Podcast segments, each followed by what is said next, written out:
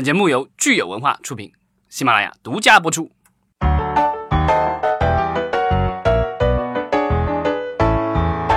好，欢迎大家收听新一期的影视观察，我是老张。啊，我是大米。我是石溪。嗯，今天我们来聊一个和电影院有关的话题。最近有一个新的政策哈，是针对电影院的。呃，这也不是针对电影院，就是说电影院被顺带 捎上了。啊，说了。对，因为是国家的发改委和商务部在六月三十号发布了一个叫啊比较绕口长一点啊，叫外商投资准入特别管理措施括负面清单嗯二零一九版。嗯。然后呢，这个其实这个底其实是说，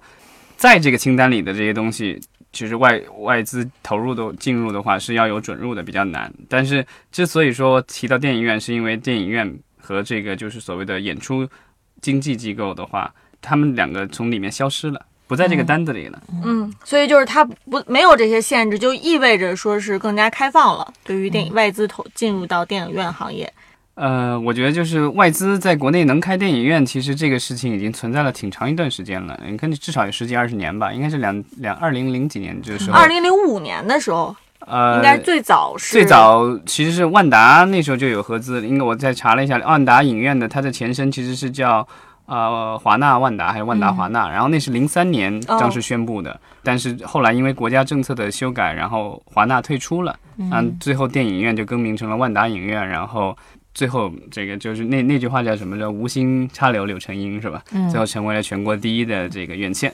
是的，呃，我们看到说，其实二零零五年的时候，国家已经出了一个比较详细的政策啊，但那个时候政策是说，中外合资的电影院呢，外资只能控股不超过百分之四十九，也就是说，主控其实还是在中方。后来又出了新的规定，我印象当中，然后是呃，在几个试点城市，比如上海、北京什么的，有七个试点城市吧。然后这几个大城市的话，可以允许外资占到百分之五十以上，其实就是说可以控股，但是还是没有办法可以做到可以独资。啊、这一回的话，好像是说中方控股的这个限制完全取消了。那其实就是说，在全国范围内，其实都可以有外资控股的呃影院出现。但是我感觉从我的理解上来说，呃还是不可以独资，就是说你怎么都得还是要有中方的合作伙伴才行。这个其实呃在呃咱们的挺多领域都有这样类似的这种限制。所以我们其实想来探讨一下这个政最新的这个政策啊，到底对我们中国的影院业务会不会产生任何的影响，或者即便产生影响，这影响是大是小？因为我们也不得不说，就是最近这几年来，其实中国的这个影院的发展，这个数据其实还是挺让人头疼的哈，对，数字没有那么好看，不得不说。对，其实外资的影院的话，如果大家就是呃在几个中国几个大城市看呃居住和生活过，或者是在去过电影院的话，其实外资的影院还是挺多的，比如这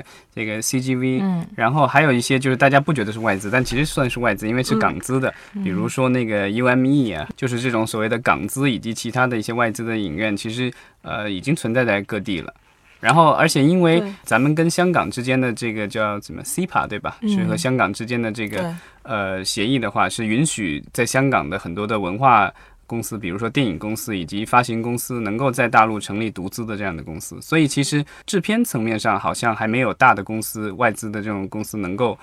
就是利用这个政策在国内成立独资的，比如说迪士尼啊，或者是华纳什么的，他们在国内其实都没有正式的这个制片公司、电影制片公司成立。但是作为呃影院啊、还有发行方的话什么之类的，然后其实已经有一些韩国公司啊，或者是其他的一些国国家的公司是利用了这个政策，然后在国内是做了这样的就是呃外资的影院。对，但是我们说，其实这个影院是中资的，还是外资的，还是合资的？其实对于我们的这个观影人群来说，其实意义不是很大。就是我们在选择影院的时候，很少会去说，哦，这是一个外资影院哈，那个是中资影院。所以其实我觉得最近这两年这个观影人次的这种很低的增长，甚至没有增长，其实它影响的是全国所有的影院，是不分中资还是外资的。对，然后咱们现在就是全国的银幕数量已经达到了六万多，全球第一，然后今年还在持续增长，虽然增长的速度好像已经放缓了，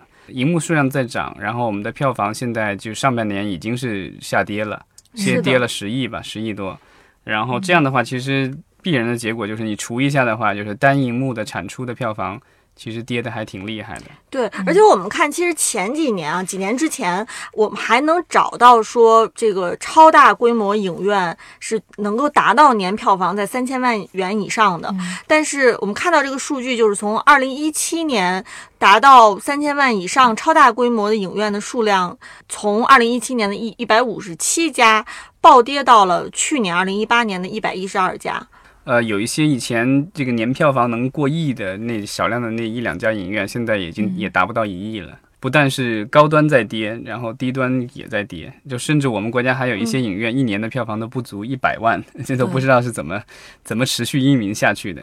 对，所以其实我们看到的说，今年一个很明显的现象就是有一些影片，大家会发现它的票价激增哈，它其实也是跟我们整个这个影院可能它的营收其实是有这样的一个联动关系的。对。原来的有一些这个低票价，其实是因为片方去做呃补贴，然后造成的这个低票价，或者是票务平台和片方一起进行补贴。因为前两年像猫眼、淘票票这种，包括微票吧，一些 A P P 他们要抢占市场的流量端口，所以做了大量的补贴。然后在后期下一波就是他们流量上来和这种线上购票行为达到之后，他们就开始绑架片方。要求片方必须跟他们一块儿补贴，也就是说，他们自己的一定的补贴压力被转嫁到发行方了。但是现在就是他们也不行，片方也不行了，两个国家都不允许进行补贴了之后，整个票价就又回来了。回来之后肯定会导致一些消费者上面的选择就会动摇。对，是，而且就是本身我们看到说观影人次增长这个增速也是非常非常缓慢的，所以对于影院来说，他可能只能选择说我。有一些电影要提价，因为在一些地方城市去电影院看电影，这种感觉跟旅游差不多。我觉得就是这种热门景点，每年有旺季和淡季。他们很多的人不是属于像可能一些一二线城市的那种消费，一方面是消费力，一方面是消费习惯上面已经很稳定的，每个月每周都会看，真的是季节性特别强。就是说它长新鲜，新鲜劲儿过了，然后你如果影院的话没有什么特别东西能吸引他的话，他也许就宁愿待在家里。对他肯定会趁在。这个，所以这个影院觉得我其实跟游乐场没什么 本质区别的话，他就会趁着旺季赚赚够我们这一年的，就是 KPI 是吧？对，我们现在的那个就是电影院的话，它现在之所以堪忧的话，其实一方面是说它的单银幕的呃票房产出在降低。另一方面的话是他们在非票房上面产生的收入其实一直没有提振上来，因为我们知道电影院的话，它的收入主要是一一方面是它放电影产生的这个收入是票房分成，另一方面的话是它在比如说它在电影院里的广告。以及在电影院的一些卖品，对这些东西，或者还有一些商业和模式的合作，一些其他层面的。他甚至有一些在旁边开游戏厅啊，干嘛的什么的都有这个。所以这个就是他这方面的收入上不去的话，那如果票房也不行的话，那其实对电影院的这个运营方来说，其实是特别大的一个打击。那我们对比一下数据的话，其实他说那个，因为我看了一下那个美国电影协会，他们就是有一些这个数据说，呃，在北美的话，几家。大的这个就是院线的话，他们的非票房的这个收入占他们总收入都要百分之三十以上。国内的话，达到这个水准的似乎好像只有万达。万达，万达有百分之有有些年头好像可以达到百分之三十九，接近百分之四十。那其他的基本上好像据说都是在三百分之三十以下，国内的影院，然后甚至有一些在百分之二十以下。嗯，我觉得这个可能是呃开放影院投资的这个。可能会带来一些新的商业管理逻辑的契机吧。呃，除了商业地产层面的资本。引入的一些刺激性之外，我觉得国内的影院其实有一个很大的问题，就是前两年涨得太特别快，但成熟的影院管理公司是比较少的。国内影院跟国外有一个很大的不同，是我们其实平时经常说的像万达呀什么的，它是分为两个逻辑的，一个是万达的院线，另一个是就拿万达举例子吧，一个是万达院线，然后还有一个是万达的影院管理。公司，这是两块儿。很多的影院，比如说像刚才老张说的，像 CGV 啊，或者是一些小的我们叫得上名的影院，它本身是一个影院管理公司的品牌，但它它归属的院线就是结算的院线，可能是比如说是大地是万达是 CGV 是参之类之类的这种万达，我印象对，就是它背后还有一条分账的逻辑，但是它表面上它要挂自己的品牌，但它背后还有一，因为院线这个在国外是没有的，是国内中国原有的，而院线的这个牌照现在应该好像是很就是是有限的，就那么几个嘛，然后但是。国内的影院品牌或者影院管理公司的品牌是非常非常多的，所以我觉得它引进的这个开放影院应该是以不是独资，但是它是主控的这个公司，应该是一个影院管理公司逻辑，它不可能在国内成立院线，这个我觉得应该是不会开放给外资的。嗯、外院线更像是一个虚拟的一个东西，然后是方便影院管理的。那么这些公司它就会有自己的一套影院品牌的管理逻辑和管理模式，甚至是系统都可能。被引进进来的话，那我觉得它可能会带来一些新鲜的管理逻方法，因为原来很多因为影院激增的一些影院管理公司是临时为了我，比如说尤其是线下下沉的那些地方，是一些小的商场啊，或者是地方的一些房地产公司啊，或者甚至是根本就没这个方面经验的公司，就随便就就成立了，然后他挂了这个之后，然后再进了一个影院线的，拿了一个院线的这个归属之后，他只要防火证各方面都进了，他就拍了，但是。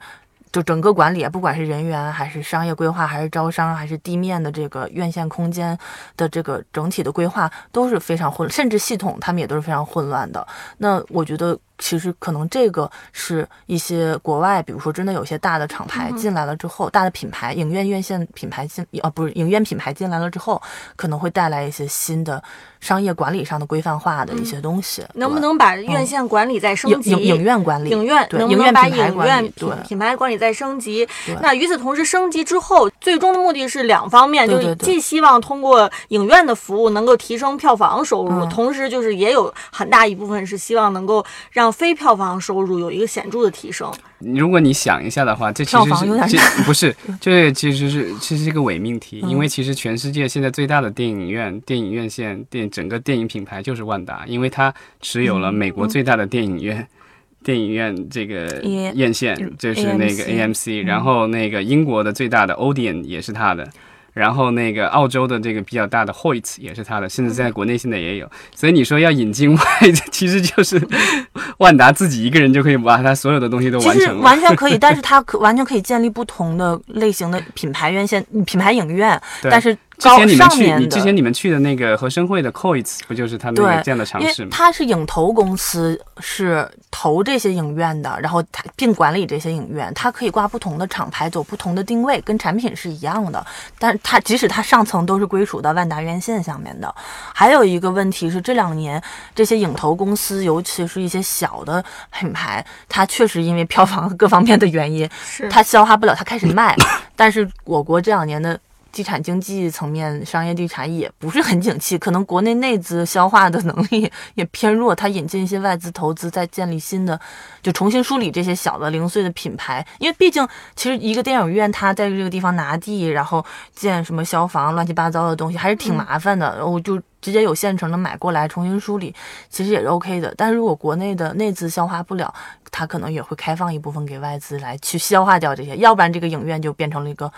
就是废弃掉的空壳，它因为真的最近有很多的影院就是要脱手，就不开了，就是开不下去了。对，它四年回不了本儿，它就没有办法再继续下去了。对，嗯，我们刚才其实嗯一直在说，就是票房收入和非票房收入啊。其实票房收入大家都很好理解，而且我们刚才也说了，你要是嗯想在目前的这个内容的情况下，对票房收入再有增长，其实是特别难的一件事儿。很难。所以我们只能就是再不来看一看，对我们只能来看一看非票房收入。非票房收入指的是什么？我们可以跟大家分享一下。刚才咱们说的有，比如说有广告，哎呀，像印钱广告影院大厅的一些广告啊、LED 当地是那些广告什么的。另外一个还有就是场租，就是嗯比如说，呃，之之前也有，比如说在那儿就是就是开那个看那个演唱会，嗯然后那个公司去那儿开开会，嗯，或者是甚至还有那个打游戏在那儿，就反正就把它，因为影院有一个空间嘛，他把那个空间租租出去给不同的摊位做临时的活动，还是长期的摊位都 OK。对对然后还有就是这个卖品的收入，衍生品。对嗯吃的喝的，然后衍生品啊什么之类的。嗯嗯对，其实，在咱们国家的话，其实呃，这个非票房收入的话，其实我我的理解还有另外一项，其实是就是政府补贴，嗯因为之前就是政府为了鼓励在一些呃小城市，然后什么西部地区啊什么之类的，然后有影院，然后因为之前九十年代。呃，以及二两千年初的时候，因为影院特别不景气，很多小地方就是唯一的一家电影院都已经消失了。所以现在国家鼓励去建这些，其实是给每个厅或者是每个是按照是一定程度，每个地方政策可能不大一样，都有一些补贴，嗯然后都有大概都是三年或者四、呃这种补贴。那这样的话，就是或者是税收的减免，或者是直接给现金。那现在其实就是这部分的收入，据说这两年陆陆续续在减少了，因为一些一些影院可能是一六年、一七年当时高峰期开的，现在已经这个补贴期快到了。其实像一些国外的呃影影投公司的影院品牌，它也有可能会带进来一些他们自己独有的影院技术。就除了管理系统之外，比如说像 CGV 他们的那个剧目，就是只有他们家自己的影院可以用，它不卖给任何其他的影院的。对，然后类似这种东西，对，对四也是有可 DX 能的这个如果大家去体验过的话，就是有风有水的。对，反正就是也是有一些国内国外的品牌可能会尝试着用自己专利的技术去创造新的可能非票房收入的一些东西吧。这现在谁也不知道，对，嗯，嗯，但是我我我觉得我想接着你这说，就是它如果是有新的技术，其实最终很有可能也是体现在票房收入上。你这个新的荧幕的技术，最终也要有啊合适荧幕的。技术肯荧幕啊，嗯还有像立体就是声音啊、声声效啊那那你同时你的内容能够匹配得上，所以最终就是你你如何体现这些技术的高大上，你还是要票房收入、哦对，因为目前来说来体现。嗯除了管理系统和这个影厅改造之类的这种，好像也没有看到其他的非就是非非票房收入层面其他的技术，但谁知道呢？是不是？就我我我其实就想就是开脑洞了，就是说，比如类似于 IMAX 这样的这个技术公司，会不会将来自己干自己的影院呢？但 IMAX 我觉得它的这个一个缺点是说它的厅实在太贵了，嗯一个厅好几千万。如果比如说现在咱们国家好像主流的影厅影院都是比如说六个厅、七个厅，对，嗯那如果这样的话，他得上亿才能建一个影院，然后全都，而且而且现在 IMAX 的策略是一个电影院只有一家 IMAX 厅，所以我不知道，就是如果真的哪天这个他决定这是跟着消费力挂钩的，对。对，而且他的票那么贵，动不动一百多块钱一张票，对吧？IMAX 他们现在有这样的服务，是帮着很多的高端的高消费者人群去制作建自己的家庭影院，这个他们的服务已经有了，但不是说那种公开影院，而是私人影院，他们会帮你整体设计和去，嗯。就是嗯。做，因为其实我觉得这个非常契合的，就是你的受众的消费力的问题，对。然后就是这些，就是外资的影院，就是包括其现在有的以及将来会有的这些，其实它还是作为一个在中国注册的公司存在，嗯所以它还是要符合咱们国家的法律法规。那肯定，那就是咱们国家其实，首先你的电影必须是电影局批准上映的，你才能放，对吧？嗯。然后另外的话，就是咱们这个就是前几年出台了一个一六，应该是一六年出台的一个叫《电影产业促进法》，它其实有规定，就是说国产电影必须这个占总的这个播放时长的这个三分之二。嗯所以这个东西就是说，外资影院的话，它在内容上的话，反正是和国产的这个、呃、国内的固内资的这个影院其实是站在同一个起跑线上的。那它唯一的优势，我觉得可能也就是服务，然后嗯在其他方面还有一些经营理念层面的东西，对，就是你的座椅舒不舒服，然后你的这个就是服务人员是否热情吧，我不知道。还还有其他的，我觉得除了管理流程化上面的效率问题，还有一种可能是艺术类院线。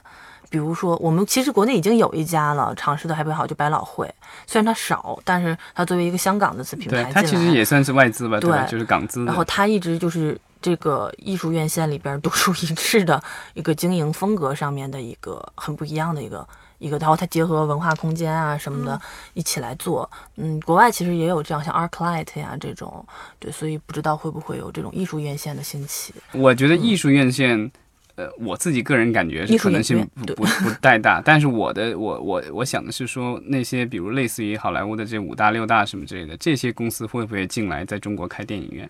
因为嗯就是美国的话，因为他们之前呃有一些政策限制，然后这个就是这些大的 studio 这个大的制片厂都把他们的影院业务都剥离了。然后之后的话，虽然美国也把它的这个相应的政策好像基本上也松懈了，但是呃很多公司其实也就没有再弄这个影院的业务。虽然我们刚才也聊到，就是华纳曾经跟万达想想弄过，但后来也撤出了。啊但我不知道就是现在的这个政策又转好了，然后这些公司会不会愿意卷卷土重来？我觉得这可能就要看说这个海外的五大六大这些大的厂牌，他们到底实际能从进入到中国开电影院得到什么实际的好处哈？因为我们说了半天，好像也没有想到到底有什么特别眼见的、实实在在的好处给到这些外资的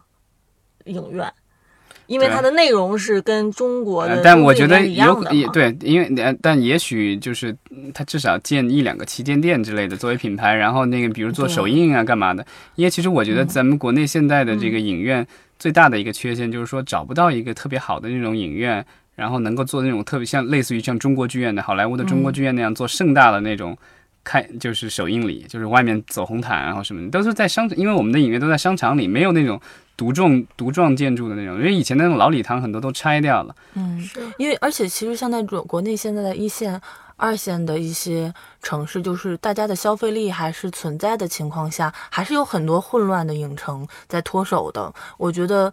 嗯，不妨接手一试。其实要消费力还是在的，可能往下沉的城市有一部分会出现极强的季节性，会让很多影院青黄不接、难以管理，而且还有一部分是地方势力的导致的这些，比如说拿 拿这个房地产的这些东西比较难，但一些相对规范管理的，呃，二一二城市里面或者是区域里面的一些影小影城、小影院，现在经营上面出现困难，也在很低价的转手。我觉得倒不是不可能去让他，就像老张说的，可能开先去开几家试点试一试，test 一下，对 对而且我觉得，因为就是虽然这个播放时嗯长上有那个有要求，但是其实那个其实是有个漏洞，因为他说的是全年，所以呢，其实你可以大白天的时候没人看电影的时候，你你国产片随便放，晚上的时候，比如说我自己是迪士尼或者我自己的环球，那我晚上全排我自己的片子。我们政策制定者听到老张这说法，马上就附加一条啊，就是要求但那个是法律啊，所以就是你要修法的话，还要人大辩论要干嘛，这还得要一阵儿呢，没那么快能实施。听起来还是有一些可能性的哈。嗯我们也是希望能够之后在一些城市吧，能够看到说，哎，有没有可能是外资进入的影院，能够给我们一些全新的感受。对，但这个其实这这这些呃这些就是相应的调整，其实都是因为我们 WTO 入市的这个承诺。其实我我我最好奇的是什么时候开放这个所谓的比如外资的电视台呀、然后外资的这个电影或者电视制制作公司，这个好像是一直没有没有。之前迪士尼乐园设立的时候，当时据说是迪士尼电视台在国内能开，但是迪士尼乐园已经开了好几年了，这电视台好像也遥遥无期。看一下凤凰的结局就更不可能了。对啊，所以我觉得就是这个制作和呃播出这种就是这种大众传媒的播出没有没有打开的话，其实我觉得不会有太大的影响，因为现在这个其实我觉得就是影院的话，现在在走下坡路的时候，然后说哦外资你可以进来了，其实是说我这有个坑，你想不想你跳啊？在我来看，这跟一些呃外资厂牌，像老佛爷这种大型商场的商业地产开放逻辑没有什么本质的区别。对啊，对就跟你让外资来这儿开个餐厅是一样的就是。西单的君豪不行了，然后老佛爷你过来开一个，就是这样的感觉，不断的刺激一下大家的新鲜感嘛。但是实际上，谁知道到底最后，如果我们本身自己的消费力不行，还是提不上这个气儿。我觉得，嗯，所以其实我觉得就是要促进这个行业的发展的话，就电影院要多建，跟这个肯定是的。但是就是说好电影，那更更是缺不了的。是，其实我们也希望观众朋友给我、听众朋友给我们留言哈，看看你平时喜欢去哪一家影院，然后你为什么喜欢去这家影院，也可以跟我们分享。对你，有在影院里花过除了电影票以外的钱吗？对，你在影院里就买过眼镜儿，买过水，啊，水肯大家可能都买过。比如说你买过他的眼镜儿、玩具啊，各种乱七八糟的东西，对吧？万达的衍生品做的确实不错，说实话。